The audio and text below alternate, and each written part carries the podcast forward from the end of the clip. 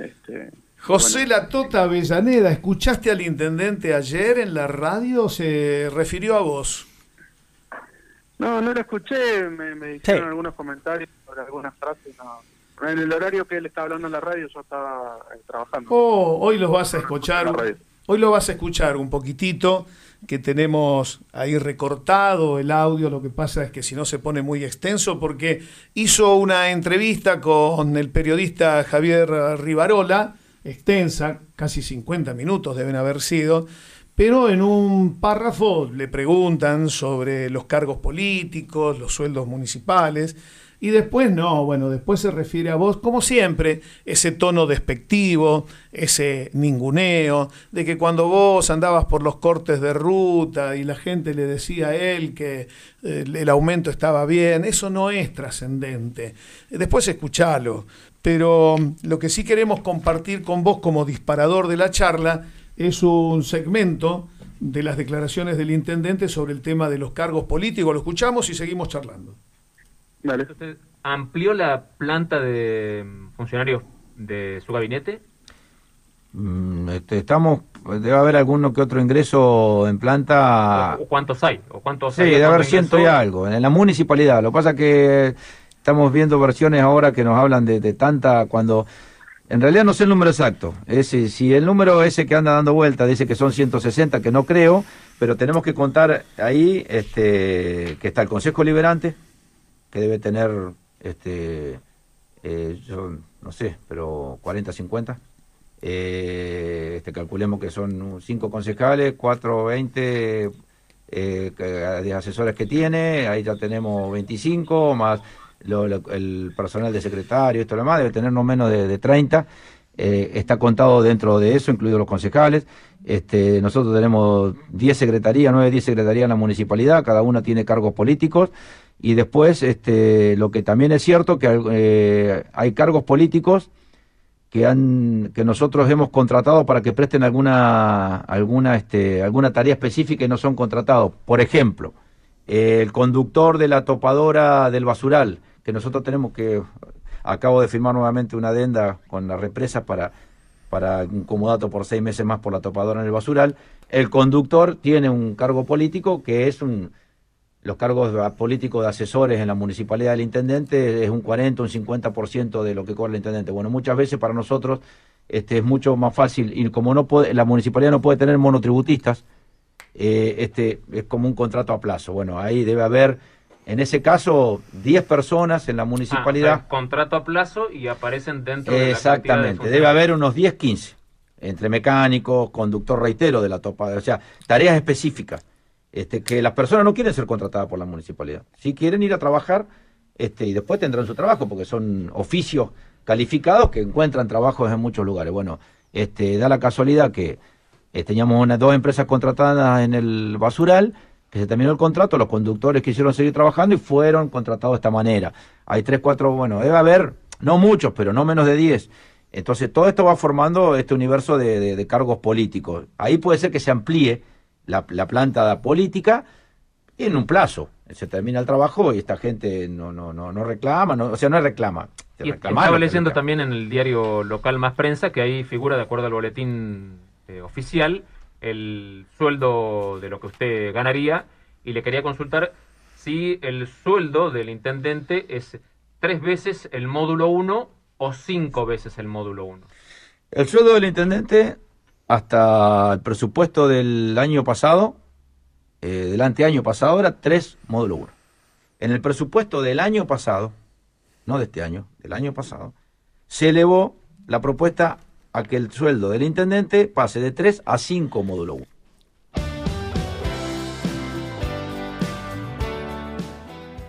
José querido, ¿qué tenés para decir?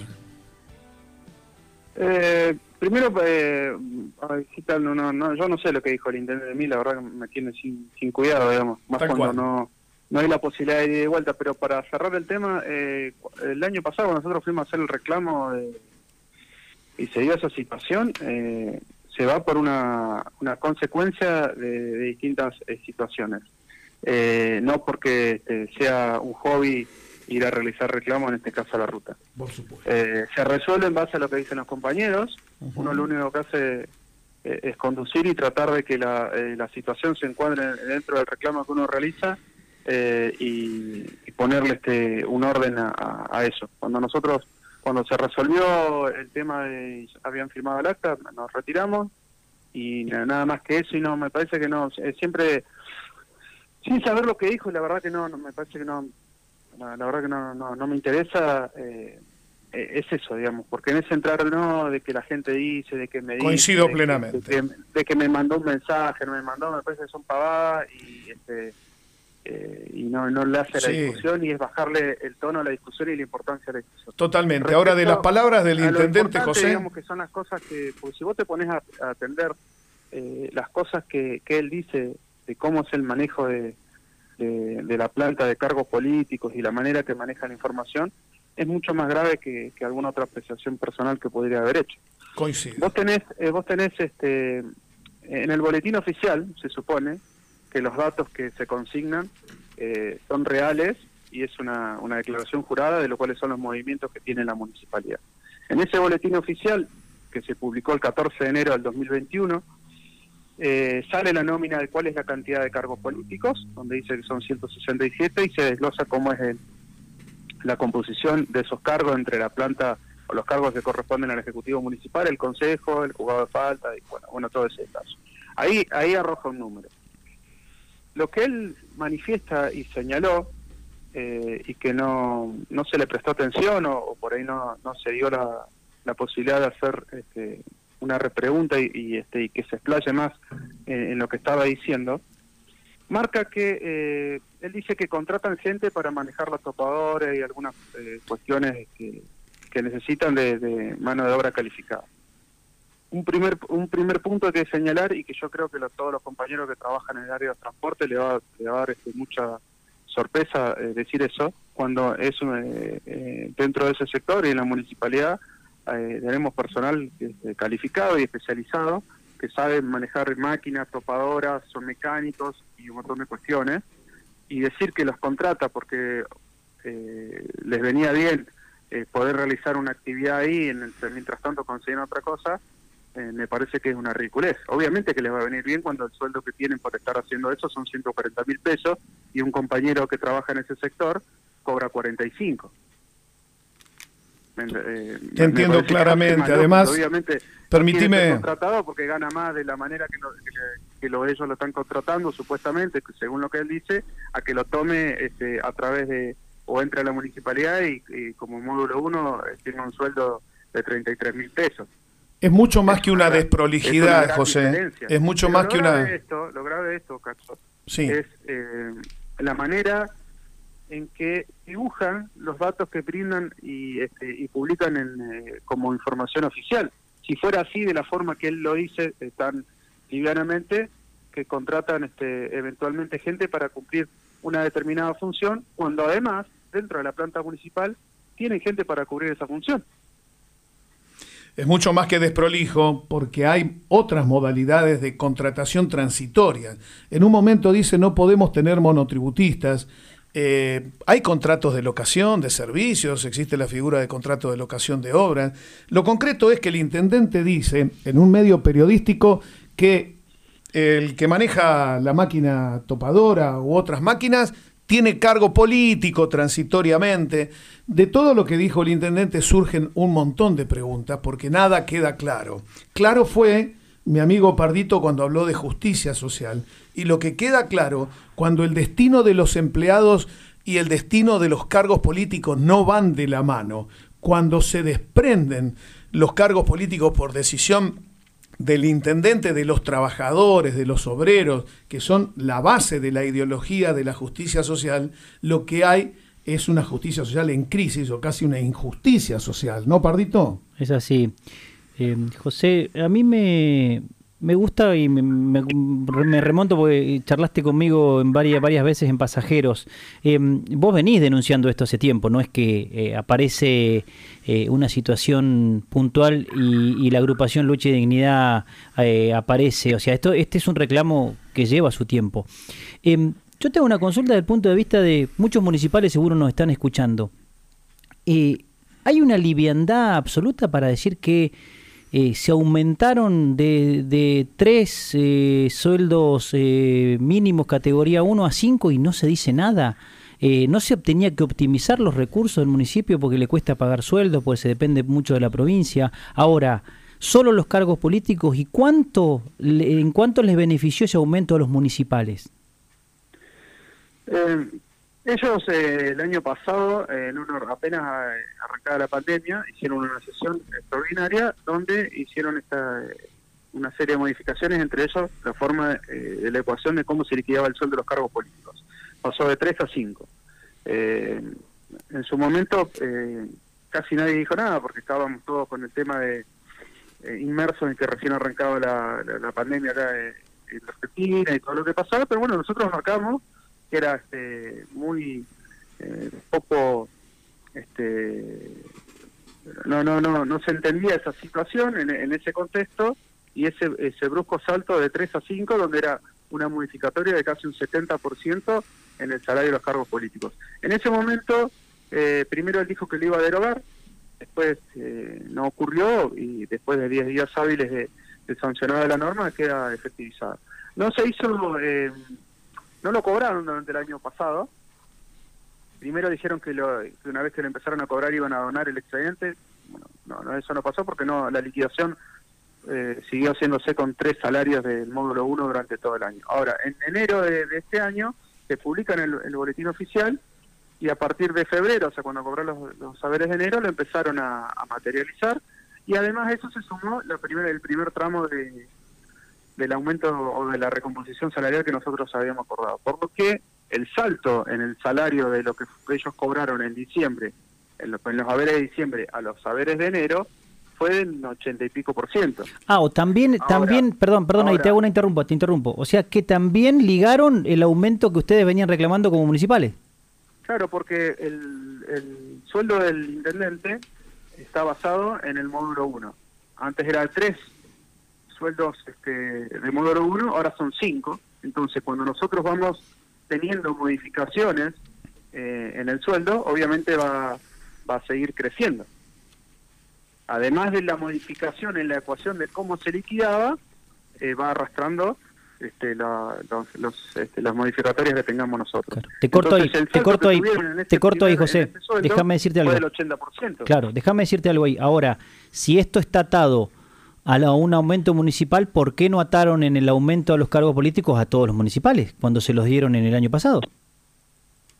Claro, eh, ellos priorizaron eh, primero modificar o acomodar lo de ellos eh, antes de nosotros. Inclusive, ten en cuenta, nosotros el año pasado cerramos una pauta salarial de 30% en cuatro tramos, 10, 10, 5 y 5, acumulativo que termina siendo un 33.4 en el acumulado, en cuatro tramos. Ahora ellos, de un solo saque, este, se dieron casi un 80%. Cuando ellos, siempre que se habla de cuando nosotros empezamos a discutir sueldo o el pago en tiempo y forma, siempre empiezan a hablar que la masa salarial de los municipales es esto, que es un montón de plata, que obviamente es un montón de plata, y se habla y se hace ese discurso de dónde va a salir el dinero, y todas esas cuestiones que obvio, a los ojos de, o a los oídos de la gente del ciudadano común, viste que es mucha plata, y siempre se empieza a decir, no, ¿para qué le van a dar si nunca trabajan? Bueno, toda esa historia que hay detrás del empleo municipal, que si nos denosta y que no es así, porque si vos vas hoy y transitas las dependencias municipales y todo lo que fue el año pasado de que arrancó la pandemia, eh, los compañeros y compañeras municipales le han puesto el hombro, como siempre, y, más aún en esta situación. Ahora, cuando ellos eh, se incrementaron de esta forma eh, sus sueldos, nadie dijo dónde sale la plata. ¿O vos alguna vez escuchaste hablar cuál es la masa salarial de los cargos políticos? No. Debería estar atada a recaudación. o vos escuchás cuando se habla de los sueldos que se pagan en la municipalidad, ¿cuánto corresponde la masa de salarial de los cargos políticos? No se hace esa comparación. Cuando se aumenta el sueldo de los cargos políticos, nadie, lo justifica diciendo no hay fondos disponibles, ni se compara. Ahora, cuando llega el momento del aumento a los empleados, es decir, y hay que entender que tenemos recursos limitados. Eh, obviamente no vamos a comparar la masa de, los cargos políticos, lo que sería la masa salarial de los cargos políticos con la que corresponde a nosotros los empleados de planta porque somos, somos más. Ahora, sí es significativo el incremento que había de lo que ellos liquidaban en cargos políticos a lo que liquidan ahora, eh, en cuanto numéricamente a los fondos, cómo se han incrementado y la posibilidad de brindar ese dinero en otras cuestiones que son necesarias dentro de la comunidad. Porque cuando vos sos un cargo político, y a usted le ha, eh, tocado transitar eh, la función este, pública en algún momento, vos vas porque te convocan, te requieren para hacer tu aporte a la comunidad. Terminás y te vas. Funcionario. Vos, vos no vas, vos cuando te dicen, che, mira, eh, te necesitamos acá porque vos eh, tenés estas cualidades, no vas a servir en este lugar, todo, vos no, vos decís, perfecto, ¿cuál es mi, vos eh, como funcionario y, como te debes a la comunidad, lo primero que preguntás qué tengo que hacer, qué es lo que vamos a hacer y planificar. Vos no vas a preguntar, che, ¿cuándo voy a ganar? Porque si arrancás pensando que vas a ir a la función pública porque vas a tener un muy buen sueldo, y me parece que tus prioridades no son, no están ahí si vos tenías una actividad en lo privado y decís, no, sabés que no me conviene porque ganaba más, bueno, quédate donde estaba. Claro. claro Entonces, es distinto a un, a, este, a un empleado que vos prestás servicio en la municipalidad y obviamente necesitas mejorar tu calidad de vida y crecer y que tener un mejor ingreso. Y dependés totalmente y dependés totalmente de la municipalidad. totalmente de eso. Cuando vos sos funcionario público, te debes a la función pública, no a lo que puedas obtener. No vas porque decís, bueno, me voy porque estoy ganando 200 lucas. Sí. José, te hago una pregunta. Ahí, perdón, para cerrar la idea, ahí es donde no eh, se entiende, o sí se termina entendiendo, cuál es el orden de prioridades. La mejora en, la, en los ingresos propios, la mejora en la coparticipación, la suba en los impuestos, todo eso termina eh, haciéndote ver que esa, esa generación de ingresos fue destinada para favorecerse a ellos. No para mejorar la calidad y la situación a sus propios empleados y no para mejorar en lo que está haciendo falta en toda la comunidad. Seguro. José, yo te llevo a, la, un poco a la historia de, esta, de esta lucha, porque hace un par de, no más de 7, 8, 10 años, supuestamente Caleta Olivia tenía los mejores sueldos municipales de la provincia. ¿Y qué pasó ahora? Sí, nosotros hasta diciembre de 2015 teníamos eh, los mejores salarios de, de, Santa Cruz y estábamos entre los mejores de, entre los mejores del país. Después, bueno, obviamente nosotros tuvimos eh, cuatro, cuatro años eh, complicados, donde durante dos años y medio, casi tres, no tuvimos recomposición salarial, cobramos fuera de término también. Eh, la verdad que fue una, una época, una situación complicada, y eso fue en detrimento de, de nuestros salarios. Nosotros hoy tenemos ya varios municipios en la provincia que están por encima de nosotros. A nivel nacional hemos eh, caído bastante y eso fue consecuencia eh, de, muchos factores. Eh, la, la, mirada que tenía el, en ese entonces ese gobierno municipal de no prestar esa atención a esa situación, mezclada también con la, el pago fuera de término. Eh, los inconvenientes que tenía para conseguir fondos el, municipio y también la, poca o la inacción del gremio municipal en ese sentido de, eh, de llevar adelante una lucha eh, y, tener en cuenta que no podíamos dejar que se retraiga el salario porque después es muy difícil recuperar lo que vos perdiste. Exacto, es así. ¿Cómo pensás vos que debe seguir el vínculo, la gestión, el planteo del gremio, que saco conclusión de tu comentario recién, en los últimos años la representatividad de los intereses del empleado municipal ha ido cediendo terreno. Eh, ¿Qué planteo está haciendo el gremio en cuestión de mejora salarial? El intendente en el reportaje que concedió ayer dijo que le parece mucho el 50% y pateó eso para junio-julio?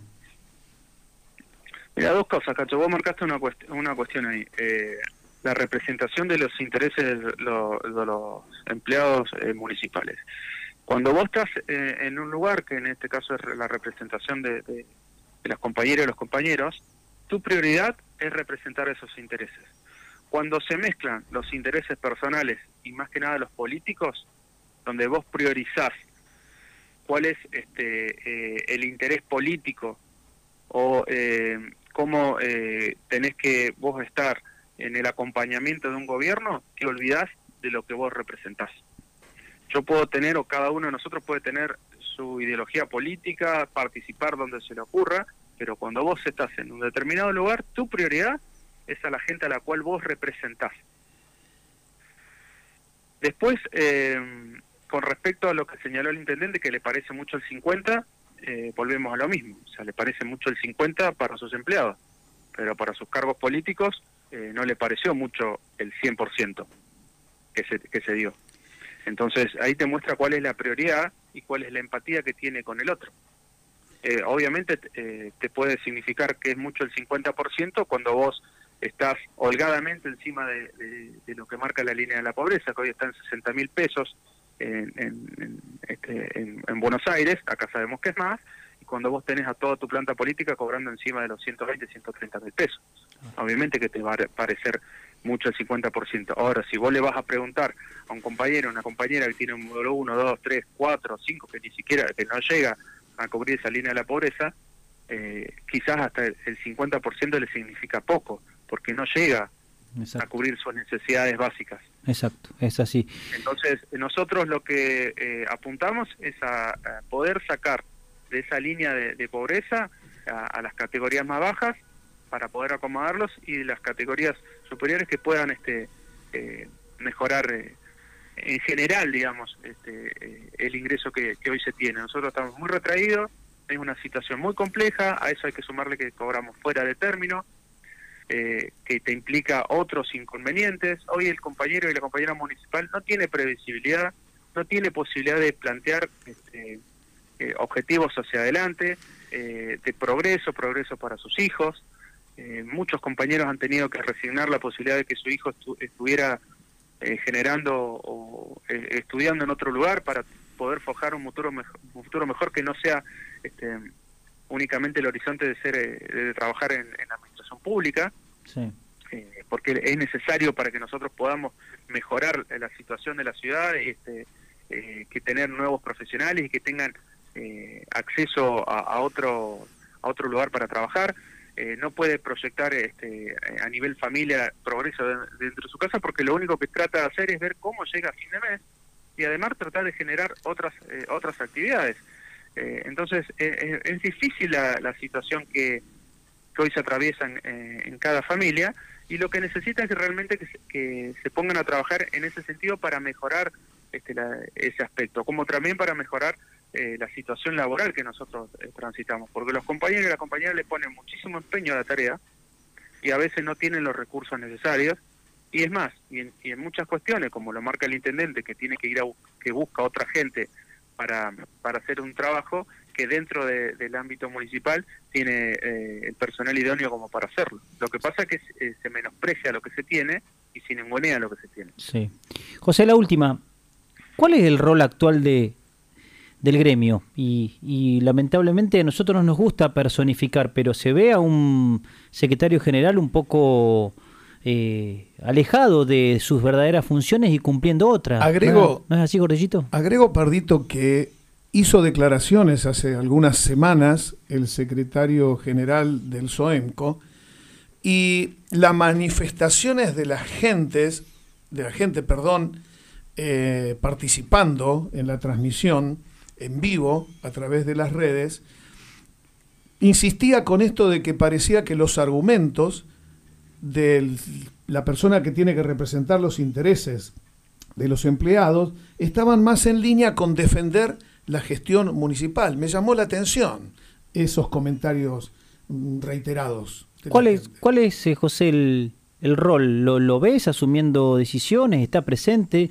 Eh, ¿Se ve mucha eh, una camionada de, de, memes y de videos de que Julián Carrillo se convirtió en un viñatero, no en una persona que defiende los, al gremio municipal?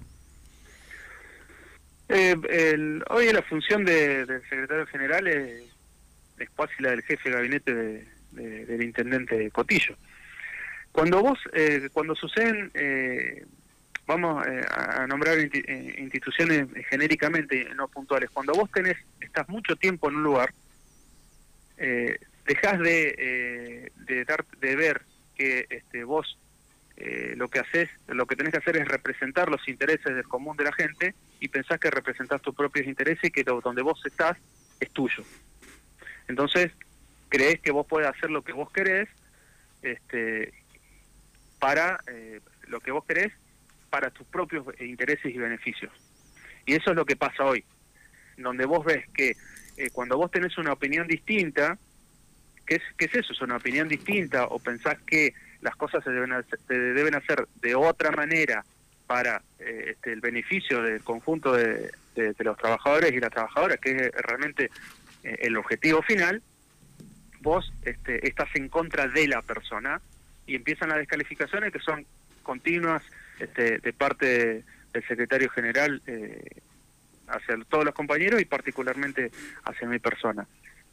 porque vos estás planteando, y es lo que hablaba, yo escuchaba hace un ratito cuando estaban hablando del tema de, de cuando este, cómo se concentra el poder y el, cuando vos querés escuchar el pensamiento de otro te, empieza a molestar porque puede ser que tenga razón. Entonces eso es lo que pasa y es lo que está sucediendo en el gremio. Después la cuestión que vos decías de, de, sus intereses o no obviamente eh, lo que ha pasado y lo que se ha viralizado por todos lados es eso donde prioriza sus propios intereses me parece bárbaro este, que en su en su tiempo eh, libre este, haga eh, lo que le parezca y si tiene intereses en otro lugar los defienda, pero tiene que tener en cuenta que acá tiene una función de representatividad que es lo que tiene que priorizar. Entonces, cuando no ocurre eso, obviamente que el, que el compañero y la compañera se molesta, porque acá no actúa de la misma manera. Entonces, cuando vos ya tus intereses y tus prioridades son otras, creo que es momento de este, eh, eh, agarrar y, este, hacerle el bolsito y, dar un paso al costado porque vos ya no te no priorizás y ya no te interesa lo que en, su momento eh, te llevó eh, a, estar en el lugar que estás. Y creo que eso es lo que, es lo que hoy sucede en, nuestro gremio y lo que sucede en, general este, lo que está pasando hoy en la ciudad. No está en la prioridad de llevar adelante esa, esa, esa frase o esa... Este, que, algo suena lindo y que muchos se llenan hablando la boca de la justicia social. Exactamente. Eh, se pregona solamente en un discurso, en una campaña, o cuando le queremos hablar a la gente, pero no se aplica. Dicen llamarse peronistas y no lo son. A mí muchas veces me señalan porque dicen, no, este no, no es peronista, no es del palo, eh, qué sé yo, pero eh, no, eso hay que fijarse cuáles son las acciones. Eh, no, no, no, no alcanza solamente con hacer la, la B con la mano este, y, decir justicia social si vos no la pregonás y no la llevas adelante. Eso es lo que sucede hoy. Y eso es lo que uno trata de, hacerle ver a la compañera y al compañero, que lo que primero tiene que uno priorizar es defender su derecho y defender eh, su familia y sus intereses. Eh, sea quien sea el, que lo esté llevando adelante. Primero tiene que defender eso y exigirle al que esté adelante, a su representante, a su delegado, o, a, quien aspire a hacer algo, que primero tiene que luchar y defender los derechos este, de cada compañero y de, cada compañera. Después eh, viene lo demás.